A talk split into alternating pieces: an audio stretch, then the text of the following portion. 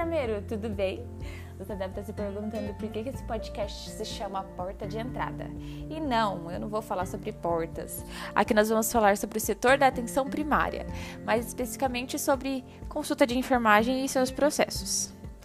Tá, Alana, mas eu ainda não entendi. Por que porta de entrada?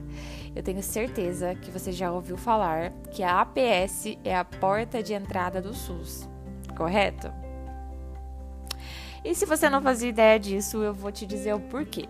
Explicando de uma forma rápida, né? A atenção primária deve funcionar como uma espécie de filtro, capaz de organizar o atendimento e o fluxo dos serviços nas redes de saúde, dos mais simples aos casos mais complexos.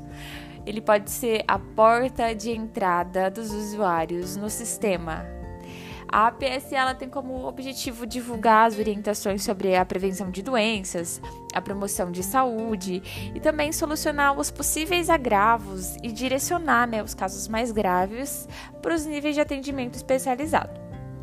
Segundo a professora Barbara Starfield, ela é uma, uma médica norte-americana, considerada uma das principais referências mundiais no tema. A mulher sabe do que está falando.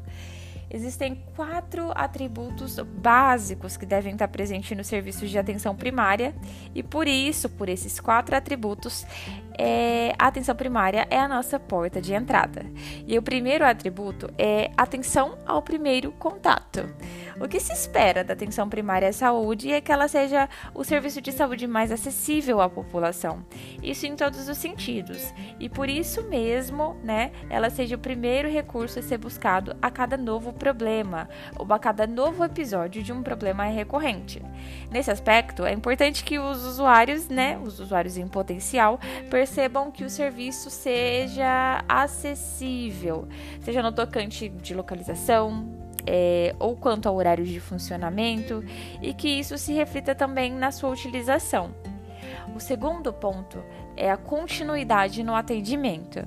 A continuidade do serviço da atenção primária, ela se pressupõe a existência de uma fonte regular de atenção e o seu uso frequente ao longo do tempo. Esse atributo também é conhecido como longitudinalidade do atendimento. Vocês também já devem ter ouvido esse termo. E se não ouviram, vão lá pesquisar. A pessoa atendida ela deve manter o vínculo com o serviço para que a pessoa seja atendida de forma mais eficiente do que quando uma nova demanda surgir. Esse vínculo ele deve se converter em fortes laços de relacionamento com o beneficiário. E esse vínculo deve ser capaz de refletir a cooperação mútua entre as pessoas que estão usando o serviço e os profissionais de saúde. Mas para que isso aconteça, a unidade de atenção primária ela deve ser capaz de identificar a população eletiva bem como os indivíduos dessa população que deveriam receber o seu atendimento no local. É importante você se certificar de que os indivíduos identificados como usuários considerem a unidade de saúde uma fonte regular de atenção e a utilizem periodicamente, que elas vão e que elas retornem. Todas as consultas, elas devem ocorrer na unidade exceto quando for necessário consultar um especialista ou fazer algum exame específico. É, e o terceiro ponto, a gente vai trazer aqui a integralidade do serviço. A integralidade do serviço ela implica né, de que as unidades de atenção primária devem oferecer todos os tipos de serviço que lidem com sintomas, sinais, diagnósticos é, de doenças manifestas, mesmo que parte dos pacientes sejam posteriormente direcionados a outros níveis de atenção. Isso inclui o encaminhamento para consultas com médicos, especialistas, inclui também o manejo de, definitivo de problemas específicos e também para serviços de suporte, como por exemplo internação domiciliar. É importante você garantir que, mesmo que o paciente seja encaminhado para outra unidade, o serviço da atenção primária continue corresponsável pelo seu atendimento. Além do vínculo também né, com outros serviços de saúde, a atenção de nível primário ela pode incluir é, a possibilidade de visita domiciliar, reunião com a comunidade e também de ação intersetorial. Dessa forma, a integralidade também significa a ampliação do conceito de saúde, né, para aspectos sociais e outras coisas, não se limitando ao corpo biológico e à doença. Né? O, pon o quarto ponto que eu queria trazer aqui, perdão, é a integração do cuidado, coordenação e integração, né?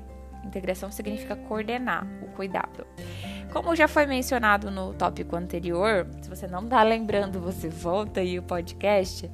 Mesmo que quando parte do atendimento se dá em outros níveis de atenção, cabe à equipe de atenção primária organizar, coordenar e integrar esses cuidados.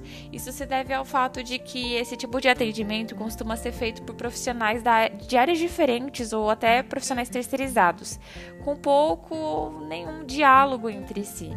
Por isso, a coordenação dos cuidados implica, hum, de alguma maneira, a continuidade no contato entre os profissionais ou por meio de prontuários também.